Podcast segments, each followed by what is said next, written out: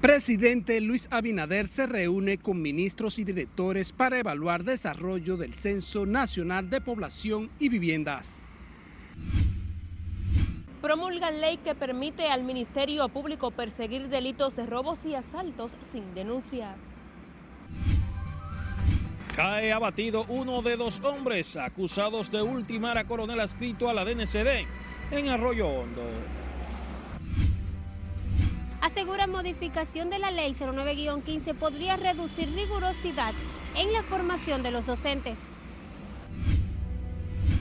Ministro de Educación revela en nómina de la institución figuran personas fallecidas. La construcción del metro en los Alcarrizos va viento en popa. Primera prueba será en diciembre. Un incidente habría impedido el inicio de juicio de fondo en el caso de corrupción antipulpo. Y sepultan los restos de un joven que murió de una supuesta sobredosis y que habría sido reportado como desaparecido. A continuación, la emisión estelar de noticias RNN.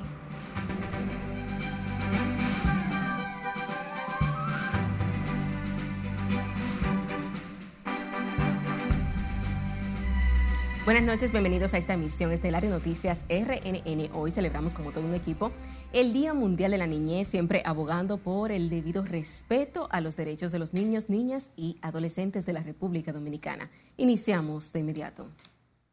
El presidente Luis Abinader encabezó hoy una reunión con ministros y directores para tratar los avances del Censo Nacional de la Población y Viviendas que tiene más de una semana en proceso de levantamiento. Juan Francisco Herrera se encuentra en directo y nos trae más detalles. Vamos a conectar contigo. Buenas noches.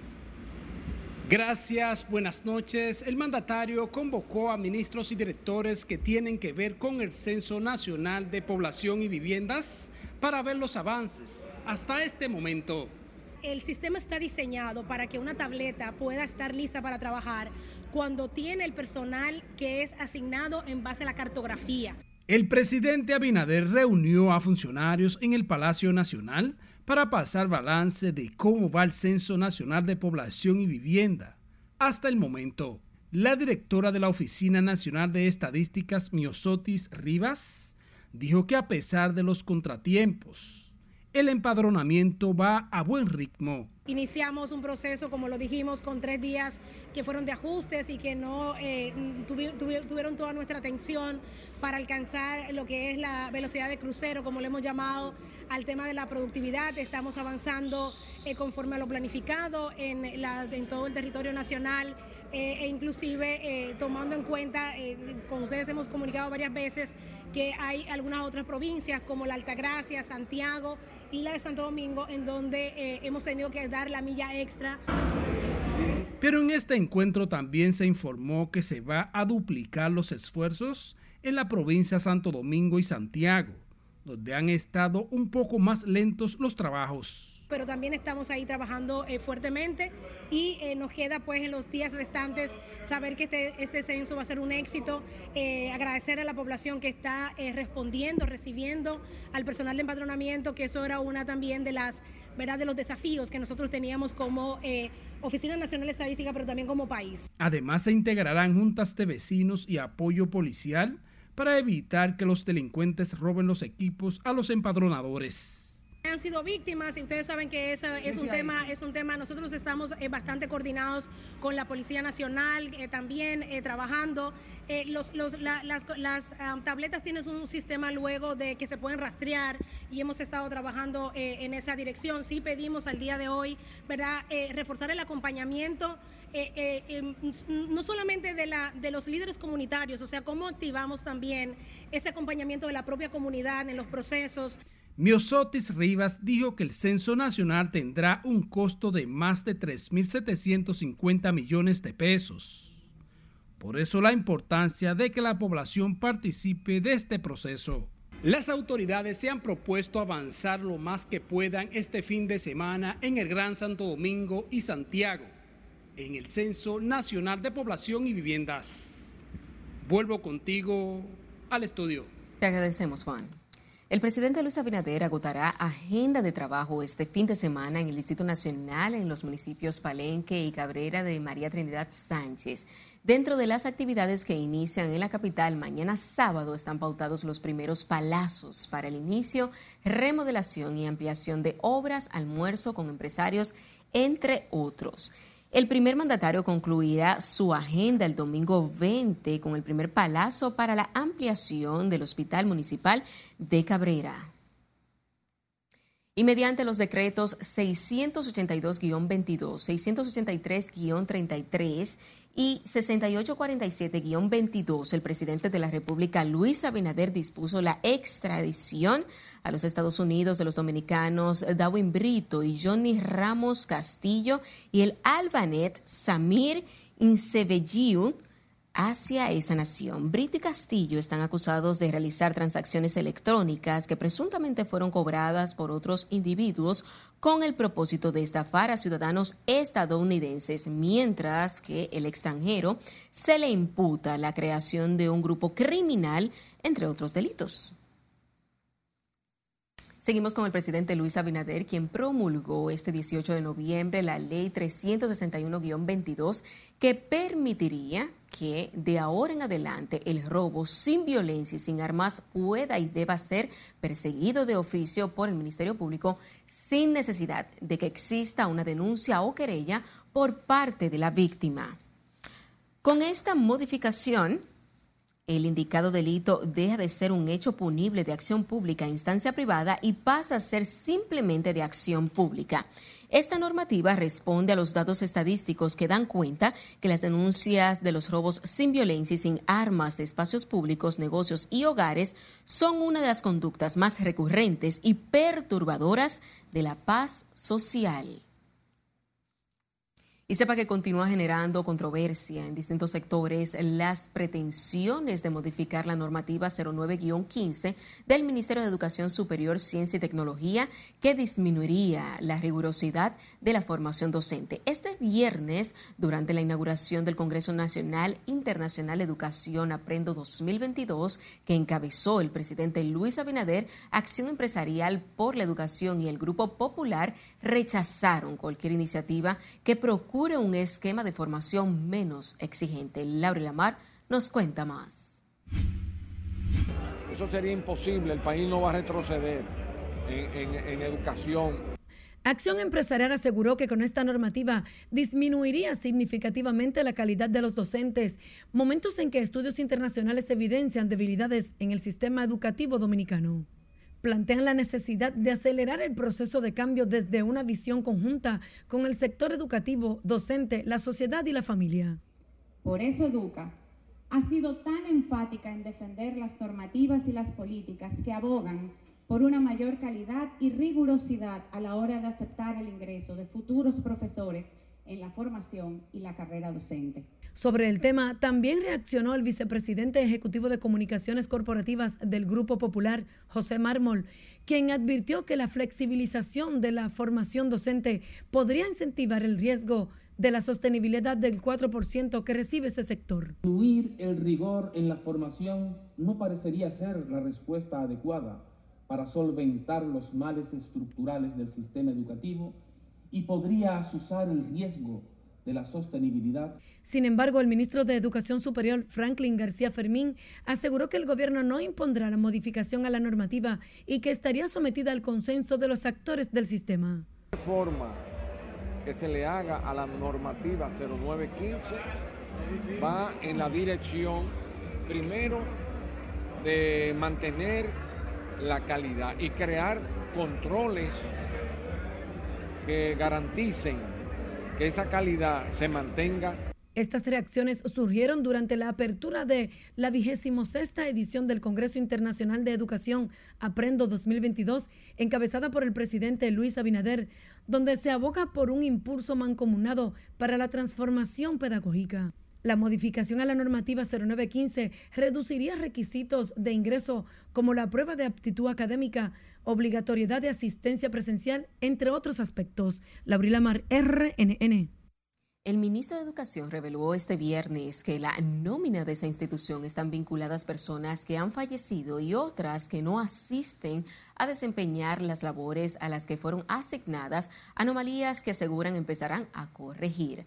Ángel Hernández expresó que estos son algunos de los hallazgos de la auditoría que realizó el Ministerio de Administración Pública a la nómina de la educación por parte del presidente Luis Abinader. Hay personal que está muerto, hay personal que está en licencia, hay personal que no está asistiendo, hay muchas variables. ¿Será necesaria una auditoría integral? La vamos a hacer a nivel nacional. ¿Al Ministerio de Educación? A, todos los, a, todas las, a todas las escuelas. A todos. Porque en realidad de lo que se trata es de transparentar la nómina del ministerio. La auditoría a la nómina de educación que según denuncias, solo en la sede central de esa institución la cantidad de empleados supera la cifra de 8 mil personas, lo que a juicio de los auditores es exagerado para una entidad del Estado. Residentes en el municipio de Los Alcarrizos se mantienen expectantes y atentos a los trabajos de construcción de la línea 2 del teleférico, obra de la que se espera comience el próximo mes de diciembre las pruebas de operaciones. Los comunitarios aseguran que proyecto, que este proyecto, cuyos trabajos presentan un avance de más de un 85%, ayudará a mejorar la calidad de los municipios y otros residentes en Santo Domingo Oeste. Eso va uno a tener un buen desenvolvimiento con el transporte. Verdad que son cabe bien ese transporte, pero cuando ya el teleférico esté funcionando y el metro, todo lo va a ir mejor.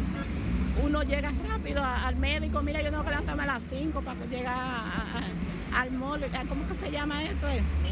Al instituto, mira, y llego tardísimo en la guagua y asustada. Yo no me iba a montar, pero me monté un día a acompañar y, y es, es, bien. ¿Se sintió segura? Claro. Es un avance. ¿Por qué? Porque va a haber menos tapones y la gente se van a sentir, el flujo va a ser más flojo, va, va a correr más. El presupuesto para la construcción del teleférico que unirá los Alcarrizos con las demás demarcaciones del Gran Santo Domingo es de unos 6.900 millones de pesos. El gobierno invierte a través del Ministerio de Obras Públicas 555 millones de pesos en la construcción de 11 obras viales que beneficiarán distintas comunidades de la provincia de Valverde. La información la ofreció el viceministro de Supervisión y Fiscalización del Ministerio de Obras Públicas, Roberto Herrera, durante una mesa de trabajo en la gobernación provincial. Están ejecutando una, dos, tres, cuatro, cinco proyectos próximos a iniciar tenemos unos seis proyectos más. Incluso estábamos informándole a las autoridades de las, de las aceras y contenes que van ahora a iniciar entre diciembre y enero, fruto de unas licitaciones que se hicieron. Aproximadamente estamos hablando de lo que son 11 obras, en las cuales 5 se están ejecutando y 6 que prontamente entre diciembre y enero se van a ejecutar. Como lo acaba de decir el viceministro, aproximadamente estamos hablando de 500 y tantos de millones de pesos para nuestra amada provincia de de tanto en temas de asfalto, aceras y contenes. En el encuentro fueron discutidos aspectos técnicos para agilizar los trabajos y verificar que se cumplan con los diseños que se trazan desde la entidad y que se cumpla con la calidad que requiere cada obra. Y recuerde seguirnos en las diferentes cuentas de redes sociales con el usuario arroba noticias RNN a través de nuestro portal digital www.rnn.com.do porque actualizamos todas las informaciones las 24 horas del día, los 7 días de la semana. También recuerde escuchar nuestras dos emisiones a través de Spotify y demás plataformas digitales similares, porque RNN Podcasts es una nueva forma de mantenerse informados con nosotros siempre. Nos vamos a nuestro primer corte comercial de la noche. Al volver, la Dirección General de Migración asegura son preservados los derechos de los extranjeros detenidos. Y el otro que anda por ahí, que le den fuego también. ¿Sabe por qué? Porque fue un hombre muy serio que mataron ahí. Muere durante un supuesto enfrentamiento con la Policía Nacional uno de los implicados en el asesinato de un coronel en Arroyo Hondo. Que existe un doble apoderamiento Y además, les contamos qué impidió la apertura a juicio de fondo en el caso Antipulpo. Ya volvemos con más información, no le cambie.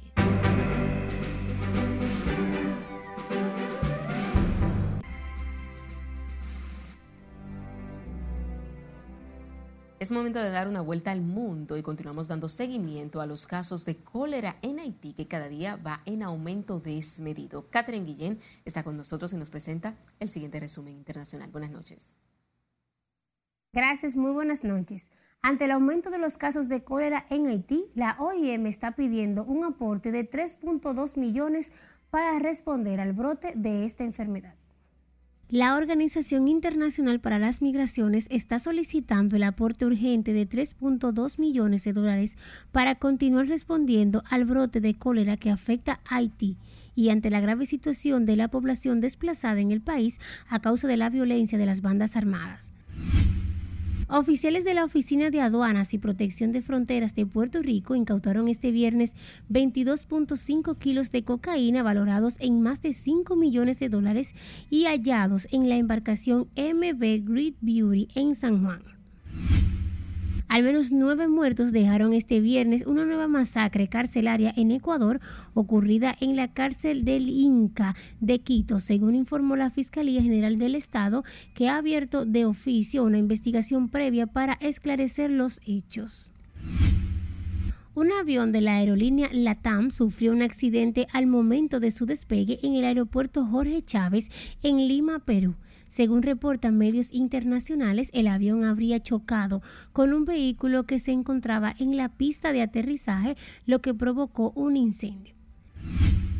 Las autoridades de Corea del Sur y Japón han denunciado este viernes el lanzamiento de un misil balístico norcoreano al mar de Japón, conocido como el Mar del Este en la región, después de que el día anterior lanzase otro misil balístico. Y finalizamos este recorrido internacional con cientos de ovejas que han estado caminando continuamente en círculos durante 12 días en la región de Mongolia Interior en el norte de China. El extraño comportamiento al que nadie sabe el por qué fue captado por una cámara y muestra el rebaño caminando en el sentido de las agujas del reloj en un círculo casi perfecto. La dueña del rebaño, identificada como la señora Miao, afirmó que el espectáculo lo comenzaron unas pocas ovejas antes de que se uniera el resto. Aunque en la granja hay 34 corrales, solo las del corral número 13 han estado actuando de esta manera. Hasta aquí las noticias internacionales de esta noche. Feliz fin de semana. Gracias, Catherine. Retomando con las informaciones nacionales, representantes de la sociedad civil pidieron este viernes a las autoridades preservar la dignidad humana durante los operativos para deportar a los extranjeros con un estatus migratorio irregular. De su lado, la Dirección General de Migración continúa intensificando los operativos en busca de indocumentados. Scarlett Wichardo nos pone al tanto ahí hay que abordar eh, que hay que tener una política seria migratoria. La sociedad civil, aunque es consciente de que cada país es soberano en la aplicación de sus políticas migratorias, ve con preocupación que en algunos casos se violen los derechos de los extranjeros detenidos en la última semana. Lo que nosotros entendemos que la migración, eh, que las deportaciones deben hacerse en ese marco. Cuando hablamos de migración masiva, hay un tema fundamental, es que hay muchos dominicanos, dominicanos, que todavía no han sido reconocidos su nacionalidad dominicana. Y con la migración la deportación masiva, pues entonces pueden ser afectados a esos dominicanos que no han sido reconocidos por el Estado, lamentablemente, y pueden ser deportados. Agentes de la policía, inspectores y oficiales de migración continúan deteniendo a extranjeros indocumentados que en su mayoría son trasladados a centros de acogidas como el vacacional de Jaina, donde son depurados por las autoridades previo a su deportación. Al lugar acuden ciudadanos que dicen sus familiares son dominicanos y aseguran han sido confundidos por su color de piel. Ellos alegan que él, por él ser negro, ellos alegan que él es haitiano. Entonces tienen que verificar a ver si es verdad que él es haitiano o si es dominicano. Pero tampoco le permitieron que él le mostrara el documento que porta consigo para hacer la veracidad del mismo. Desde el pasado lunes, la Dirección General de Migración intensificó los operativos con inspecciones en mercados, unidades del transporte público y otros espacios donde se verifica la presencia de haitianos. La importación está bien, porque ese es un bueno, si una gente no tiene documentos, pero tiene que hacerlo como la ley. Pero ah, no sin maltrata, pero ellos no están como no está deportando, es maltrato que ellos están haciendo ahora. ¿Qué tipo de maltrato, por ejemplo? Le da golpe, de todo. Si ellos entran a esa casa, usted tenía algo, ellos vienen, absolutamente, ellos metían adentro de la casa, si tenía algo también, te, te agarra, te quita lo que tú lo tienes. Tú, hay todo el país hay deportaciones, hay inmigración por la persona que no está legal. Obligatoriamente una persona que anda con la ley de la, del, del país porque si no, no está legal, hay que deportar, pero tiene que deportar también de una forma manual, como, como dice la conducción del país. ¿Cuánto tiempo tú tienes legal aquí, Mayormente tú como ocho años. En las últimas horas se han realizado amplios operativos de interdicción en zonas estratégicas del Distrito Nacional y otros puntos del país. Es Carelet Guillardo, RNN. A propósito de este tema, la Dirección General de Migración informó que a los extranjeros ilegales detenidos en el país se les respetan sus derechos, lo que según explicó es innegociable para el director Venancio Alcántara. Migración precisó además que a los detenidos se les suministra las tres comidas al día y si hay menores de edad se les entrega de inmediato al Consejo Nacional de Niños, Niñas, Adolescentes, CONANI. Con referencia a videos que a veces circulan en las redes sociales, según las indagatorias realizadas por la institución, son de situaciones de varios años y que las anomalías encontradas se han ido resolviendo. En otra información, el presidente de la Confesión Autónoma Sindical Clasista apoya que más de 15.541 haitianos estén registrados en la Seguridad Social de la República Dominicana. Gabriel del Río Doñé dijo que no tiene inconvenientes en ese particular siempre y cuando los extranjeros estén en el país de manera legal. Porque en definitiva la, la inmigración es importante para el país. Nosotros sabemos y conocemos que la inmigración tiene un juego importante en la construcción y en otros sectores. Pero nosotros aspiramos que todos los haitianos, como los venezolanos y otros sectores que están aquí en el país, estén legalizados. Y en esa legalización exige también que el país, lo que necesite el país, porque los inmigrantes no podemos cargar con Haití, no podemos cargar con todos los inmigrantes que vengan aquí el país en forma ilegal. De acuerdo al boletín estadístico del régimen contributivo de la Tesorería de Seguridad Social, en el país hay 33.112 extranjeros, en el sistema de los cuales 15.541 son haitianos que devengan salarios promedio de 18.368 pesos. El exministro de las Fuerzas Armadas, José Miguel Soto Jiménez, exhortó al gobierno a utilizar el monopolio legal de la violencia contra los criminales si desea recuperar la paz ciudadana. Nelson Mateo nos pone el tanto por la frecuencia de los incidentes, por la cantidad de atracos, por la cantidad de asesinatos, por la cantidad de secuestros. El teniente general retirado Soto Jiménez se refirió a los más recientes hechos criminales que incluyen solo en Santiago 12 muertes violentas. Lo que hay que imponer, de nuevo, primero, el monopolio legal de la violencia debe tenerle el Estado, ¿verdad? Entonces debe imponerse. Eh, ¿Cuál es la fórmula que a mucha gente no le gusta? ¿Verdad? El rigor. El rigor. ¿Pero qué es rigor? ¿El rigor arbitrario? No, es el rigor de las leyes. Aclara que la inseguridad ciudadana es consecuencia directa de la falta de un plan integral de persecución y prevención del delito y no de la incapacidad policial. Yo creo que eh, no se resuelve el problema con las reformas, con las consabidas reformas, ni se resolverá con esta tampoco. Ojalá que se resuelva. No se resolverá por una simple razón, porque hay que ver el problema de la seguridad desde el punto de vista integral. Entonces eso no solamente es un problema de la policía, es un problema de la justicia, es un problema del sistema correccional, entre otras y otras instituciones vinculantes, vinculadas, como también los demás organismos de inteligencia y de defensa del Estado. El jerarca militar entiende que ante el desafío de la delincuencia que este viernes incluyó un secuestro en Santo Domingo Este, se torna mandatorio el uso de las extremas medidas que reserva la Constitución y sus leyes como respuesta. El momento es tomar el toro por los cuernos y con el amparo de la ley, de la ley, el imperio de la ley, entonces enfrentar lo que está pasando. Porque, óyeme, lo que no se mejora, empeora. Soto Jiménez, a quien la violencia criminal arrebató uno de sus tíos junto a dos empleados en Puerto Plata, recordó a los funcionarios que deben ocuparse más que preocuparse por la seguridad de la nación y su gente. Yo no me preocupo, yo me ocupo. Y ese es el momento. Nelson Mateo, RNN. El ex jefe de la policía, Guillermo Guzmán Fermín, advirtió que la reforma policial no resolverá el problema de la delincuencia en el país si no se acompaña el proceso con otras medidas efectivas de persecución y prevención. El ex jefe policial dijo que en esa misma manera limitar la venta de alcohol en Santo Domingo Este no mejorará la seguridad. La reciente medida adoptada por el, por el Ministerio del Interior de limitar el horario de bebidas alcohólicas, de expendio de bebidas alcohólicas, en el Gran Santo Domingo, a partir de las 12 de la madrugada, de la noche, hasta las 8 del día siguiente, es un absurdo, constituye un absurdo, porque en la lógica de ellos, están sacando a los ciudadanos buenos de las calles en vez de sacar a los delincuentes de las calles bajo la premisa, según ellos, de que la delincuencia es estática. Y no es estática, la delincuencia es dinámica, se mueve, se desplaza.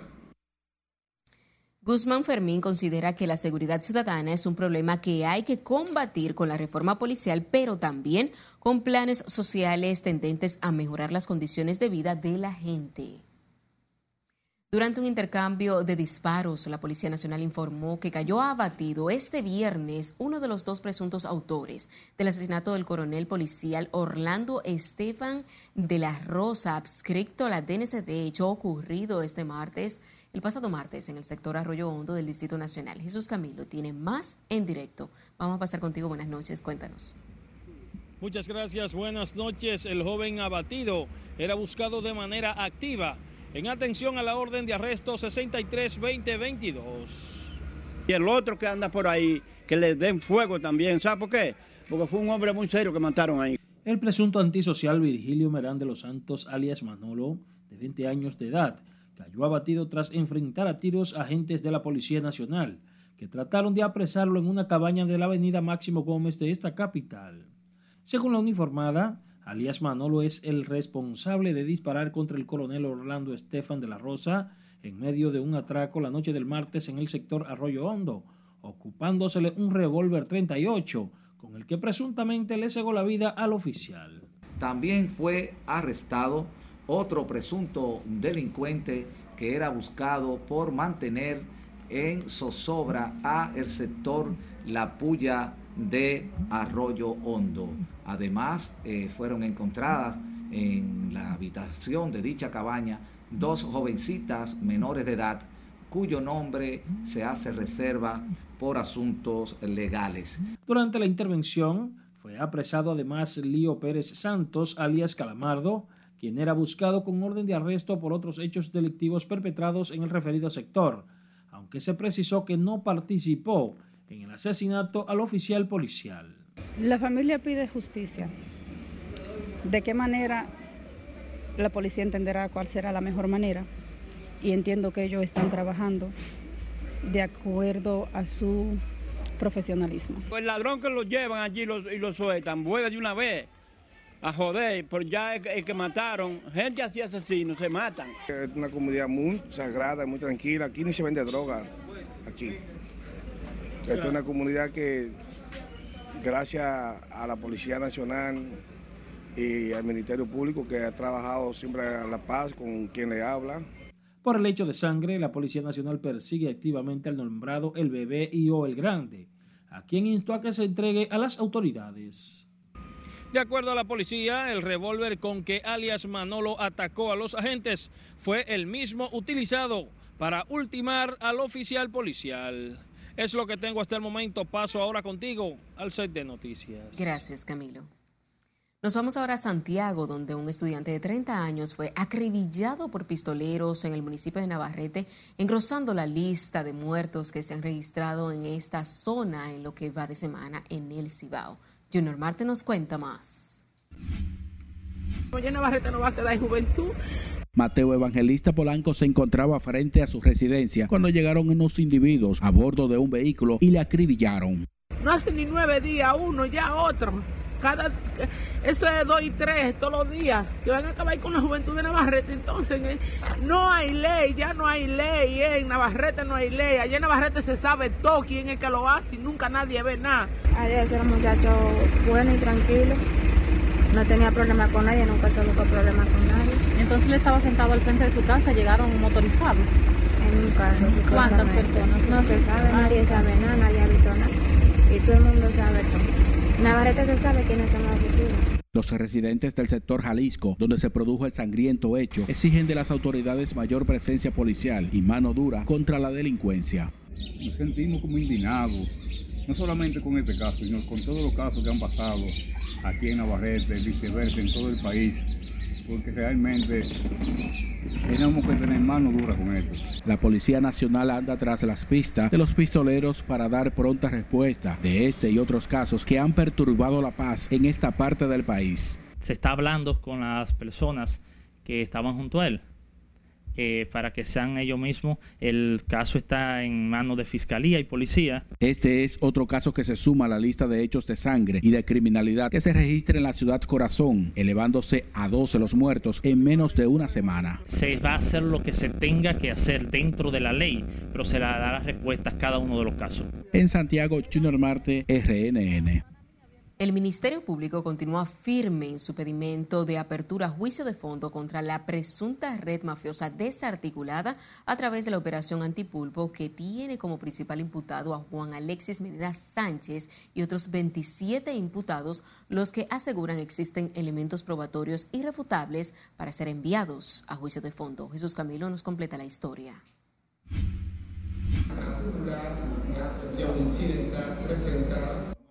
Tras presentar sus conclusiones formales ante el séptimo juzgado de la instrucción, el órgano persecutor solicitó que los imputados sean devueltos a prisión a quien se les había variado la medida de coerción.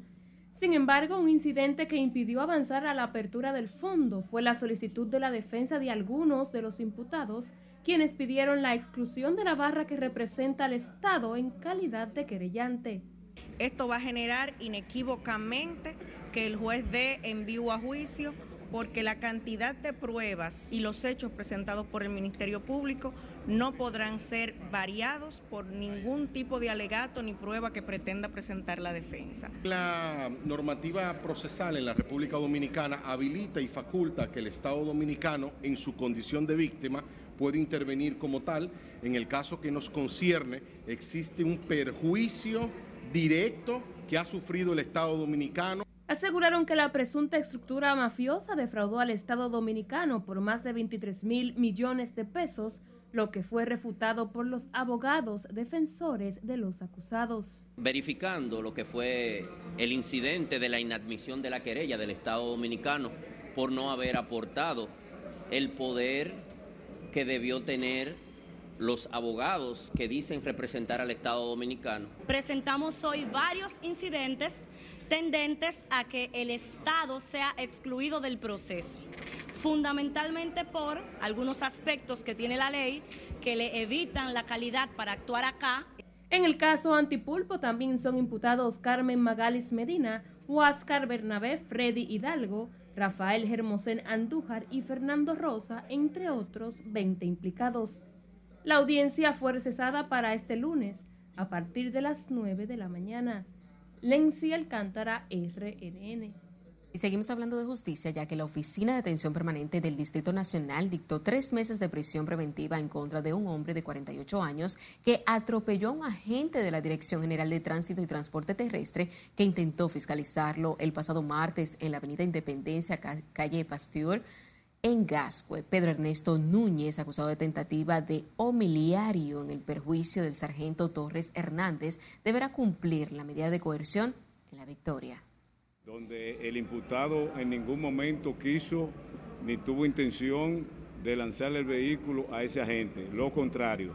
Y una de las cosas que hizo que la juez dictara esa prisión preventiva contra nuestro cliente fue que los abogados de DGC y la misma fiscalía hablaron de que los presupuestos y el arraigo que él tenía no eran suficientes. El público primero y la justicia después ha dado una respuesta como se debe dar cuando un ciudadano, una persona, comete un hecho tan grave como es eh, agredir a un agente del orden público uniformado y trabajando, como es el caso del suboficial que hoy se debate entre la vida y la muerte en un centro médico de la ciudad. Este hecho quedó captado en un video de seguridad de la zona en el que se observa cómo el agente de la DGCET le hizo el alto al conductor para que se detuviera y este puso el vehículo en marcha atropellándolo para luego emprender la huida. Las autoridades penitenciarias investigan un tiroteo realizado por desconocidos en la parte frontal del centro penitenciario San Felipe de Puerto Plata.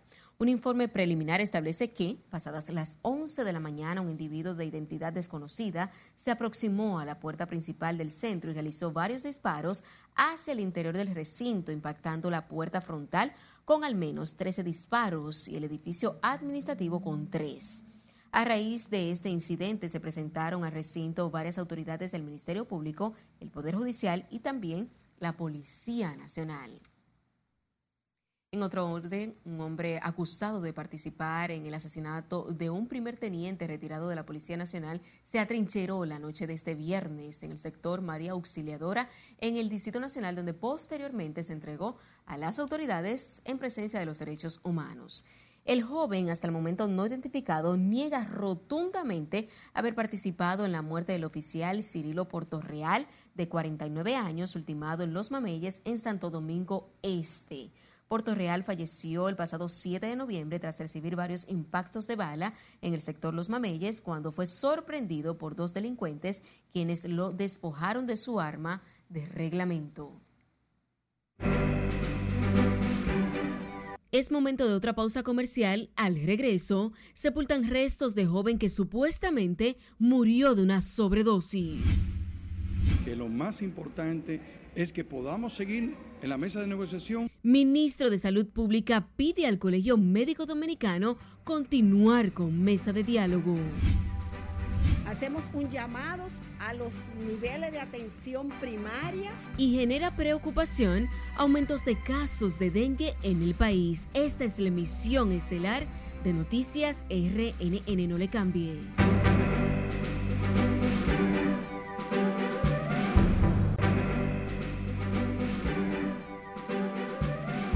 Seguimos en vivo con más informaciones. En medio del dolor fueron enterrados este viernes en La Vega los restos del joven Renny Hilario, quien había sido reportado como desaparecido y que fue encontrado muerto presuntamente por una sobredosis de una sustancia desconocida. Catherine Guillén trabajó el tema y nos presenta la historia.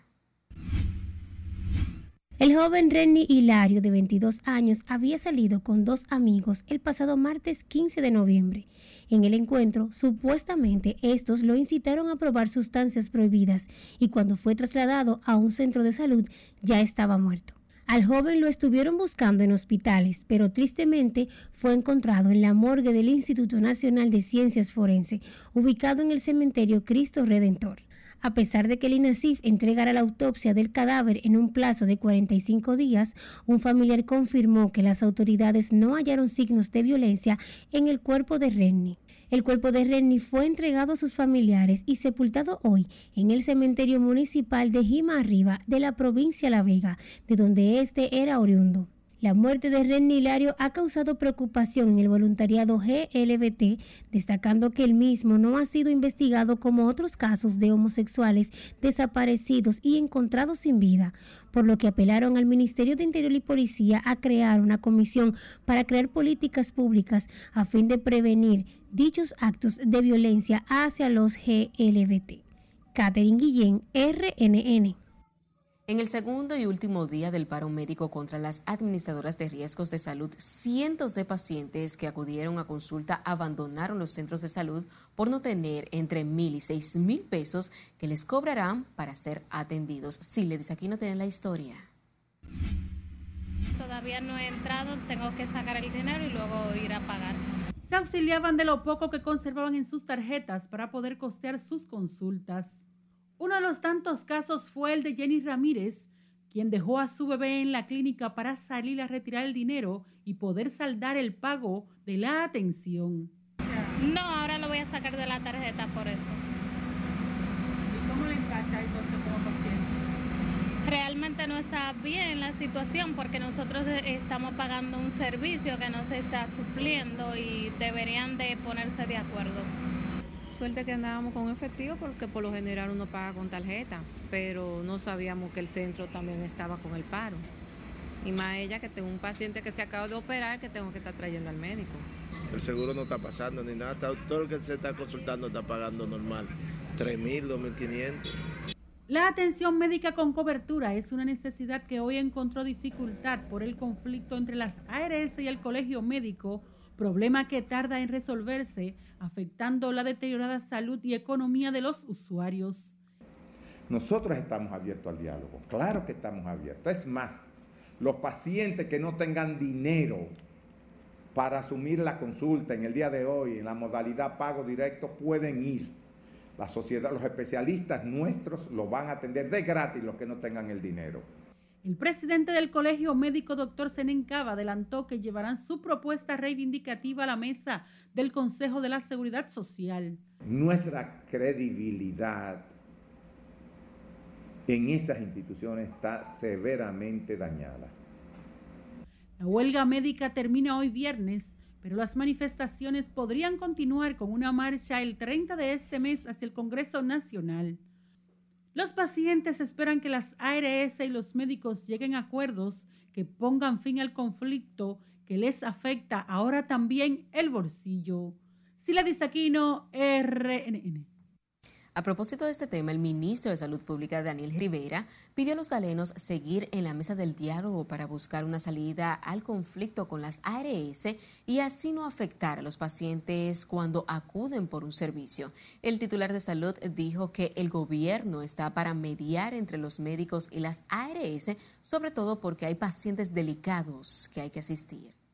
Nosotros como Consejo Nacional de la Seguridad Social estamos abierto completamente a una sesión permanente gracias a la celeridad del problema para que cada una de las instituciones, no solamente el colegio médico, está por ejemplo los centros diagnósticos, los laboratorios, Andecli, todos están depositando eh, cuáles son las peticiones que ellos van a hacer y nosotros rápidamente conocer por el bienestar de los pacientes.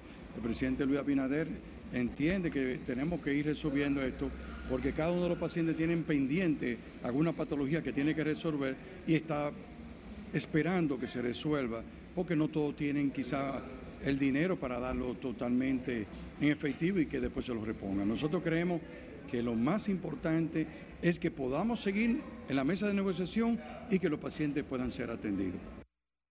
En otro orden, el ministro de Salud, Daniel Rivera, dijo que el 85% de las parturientas haitianas que llevan a los hospitales de Jimaní son referidas por las autoridades de salud de esa nación, aunque no existe un acuerdo en ese sentido.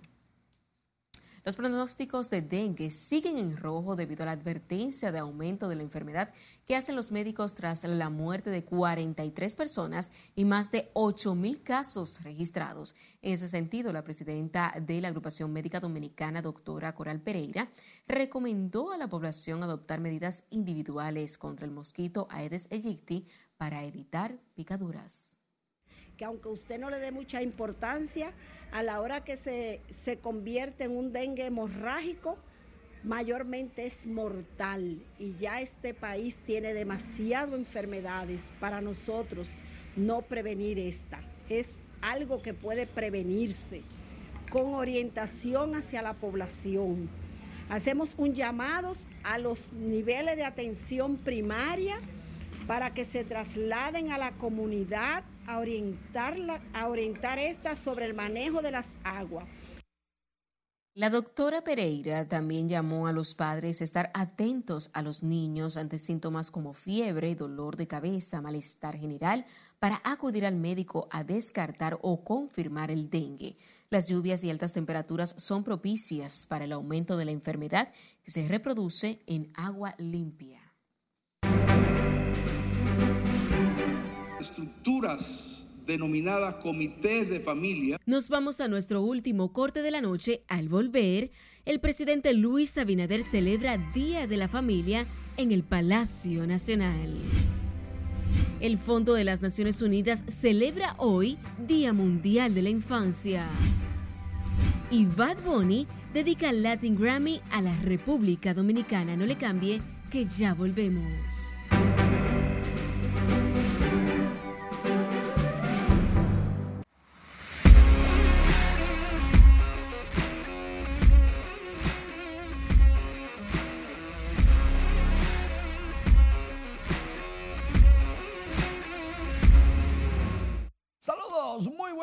Feliz inicio del fin de semana. Vámonos inmediatamente a nuestra pelota. El béisbol invernal dominicano está interesantísimo y en el Valle de la Muerte, Gerard Encarnación logra elevado de sacrificio y las águilas pican delante. En el episodio número 4 ganaban una por cero a los Tigres del Licey. Este es el sexto enfrentamiento de los nuevos rivales de nuestra pelota. Algunos decían eternos rivales a otros dos estos son los verdaderos rivales. La pasión acapara la atención del país cuando juega Licey escogido. Digo, no, Licey y Águila. Ok.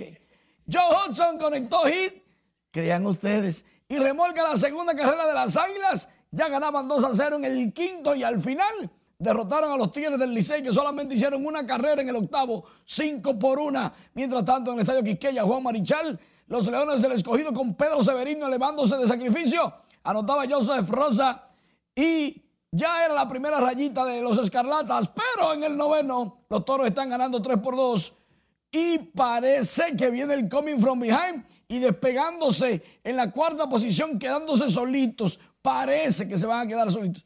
¡Ay, qué lío! ¡Qué lío! Porque Brian de la Cruz ligó sencillo, remolcó carrera. Los toros se fueron en el séptimo arriba, dos por una. Brian de la Cruz, recuerden que es Grandes Ligas de los Marlins de la Florida. El equipo de los toros, cuidado. Que ellos, ellos saben hacer sus toros líos, cuidado. Bien, el Licey está ganando 2 por, está ganando 2 por 0 por allá por el octavo, a las estrellas. El INEFI llega a San Cristóbal con herramientas para optimizar las instalaciones deportivas de las escuelas. Hay un recorrido armado de 122 distritos escolares y todas las canchas que necesiten reparación, Alberto Rodríguez, su nuevo director, estará de una vez, como popularmente se dice, metiéndole mano. Ya llevaron los tableros nuevos, ya llevaron las bolas, ya están ahí las mallas, los ingenieros van a remozar todo. Activado el gran cambio en la educación física escolar, como decir. Excelente, y te veo muy emocionado. Qué bien. es que tengo que hacer mucho movimiento. Tú sabes que hay que quemar calorías. Muchísimas gracias por toda esta información y feliz fin de semana. Igualmente. República Dominicana será sede la próxima semana de la primera reunión presencial del Grupo de Trabajo Conjunto para promoción de comercio, las inversiones y encadenamiento productivo entre el país y los Estados miembros del Mercado Común del Sur, Mercosur. Desde este lunes, el Ministerio de Relaciones Exteriores será anfitrión de los representantes de Argentina, Brasil, Paraguay y Uruguay en esta reunión en la que participarán funcionarios dominicanos con el objetivo de dar seguimiento a una iniciativa del presidente Luis Abinader de profundizar los lazos en materia comercial, de inversiones y buscar la complementariedad entre Mercosur y también la República Dominicana. Y con motivo del Día de la Familia, el presidente Luis Abinader encabezó hoy en el Palacio Nacional la presentación del diseño de las 18 políticas de familias que serán impulsadas durante el año 2023. El coordinador del Gabinete de la Familia, Pastor Dio Astacio, presentó el nuevo sistema de servicio de apoyo y seguimiento a las familias denominado Botón Verde. Necesitamos avanzar mediante una estrategia de guerra de guerrillas y a trabajar como las hormigas todos los días. Así ha sido. Por eso hoy 50, 50 instituciones del Estado y ministerios, direcciones generales eh, y nacionales hemos logrado instalar estructuras denominadas comités de familia en el desarrollo del acto se presentaron a los 226 servidores públicos graduandos del Diplomado Productividad, Crecimiento y Desarrollo Familiar desarrollado por el Instituto Médico Psicológico de la Familia. La Iglesia Monte de Dios celebra este viernes y mañana sábado el Congreso de Mujeres Déboras con la misión de instruir, equipar y activar a las participantes a caminar en el cumplimiento del propósito de Dios para sus vidas que necesita posicionarse y más en estos tiempos donde se ve que hay un flagelo en el hogar, en la familia y en el matrimonio. Entonces esta conferencia trata de darle identidad a la mujer, que ella se apropie de su valor para que pueda levantar un buen esposo, un matrimonio, sus hijos y ser productiva en la sociedad. En esta actividad de dos días intervienen distintas pastoras internacionales y nacionales y donde se agrupan más de 1.200 mujeres. El equipo de la Red Nacional de Noticias se une a la celebración del Fondo de las Naciones Unidas para la Infancia, que recuerda que cada niño y niña debe tener acceso a todos sus derechos en el Día Mundial de la Infancia. Se conmemora el 20 de noviembre de cada año y es una fecha para reconocer los avances conseguidos, pero sobre todo es un momento idóneo para llamar la atención acerca de la situación de la niñez con mayores vulnerabilidades. También dar a conocer los derechos de la niñez y concienciar a las personas de la importancia de trabajar día a día por su bienestar y desarrollo.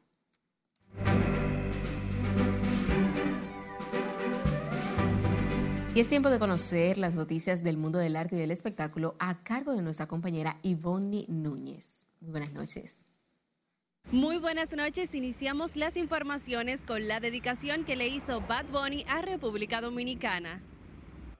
Muchas novias, hoy tengo a una, mañana otra, ey, pero no hay boda, Titi.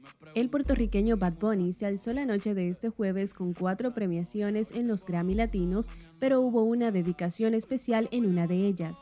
Al recibir el galardón por mejor canción urbana con el éxito Titi me preguntó, el artista dedicó dicho premio a República Dominicana y al género dembow, también por servirle de inspiración a través de un texto de Twitter. Ángela Álvarez y Silvana Estrada. A sus 95 años, la cantautora cubana Ángela Álvarez fue una de las revelaciones en la edición número 23 de los Latin Grammy al convertirse en la cantante de mayor edad en alzarse con el galardón en la categoría Mejor Nuevo Artista. Álvarez, quien compartió reconocimiento con la mexicana Silvana Estrada, cautivó al público presente en la entrega de premios con un emocionante discurso en el que trató de transmitir un sentimiento inexplicable. Tuviste que salir de una haitiana para meterte con otra. El actor dominicano Ramón Emilio Candelario, Colón de Plata a Mejor Interpretación en el Festival de Cine Iberoamericano de Huelva, consideró este viernes todo un honor recibirlo por su papel en Perejil y lo dedicó al pueblo haitiano y a su compañera de reparto Cindy Lundy. Los dos dan vida a un matrimonio que intenta sobrevivir en la conocida como la Matanza de Perejil, en la que miles de haitianos fueron asesinados en la frontera de su país con República Dominicana en octubre de 1937. El diseñador de moda Beniel Gostin, CEO de la marca Venier Atelier, y el diseñador de modas Genaro Sepúlveda de la marca Gens Atelier presentaron una fusión de una nueva línea de ropa para caballeros, Dosis de la Moda 2022-2023, en la red gala benéfica de la Fundación Lazo este jueves. La innovadora línea que combina varios estilos, diseños y colores de chacabanas y trajes formales, lo que la convierte en una combinación entre un corte moderno y extravagante con colores contemporáneos con estilo formal y casual. so hard to address. Let's interrogate the whole system. Este viernes llega a los cines She Said, película sobre cómo dos periodistas de The New York Times lograron destapar el escándalo del productor Harvey Weinstein, que cumple condena por varias agresiones sexuales y está siendo juzgado por varias más. Más concretamente, está inspirada en la turbia historia del cofundador de los estudios de cine Indie Miramax y de Weinstein Company, Harvey Weinstein. Si Harvey fuera condenado por todos los delitos, enfrentaría hasta 140 años de cárcel. Hasta aquí diversión. Feliz fin de semana. Finalizamos esta emisión estelar de Noticias RNN. Feliz resto de la noche, feliz fin de semana.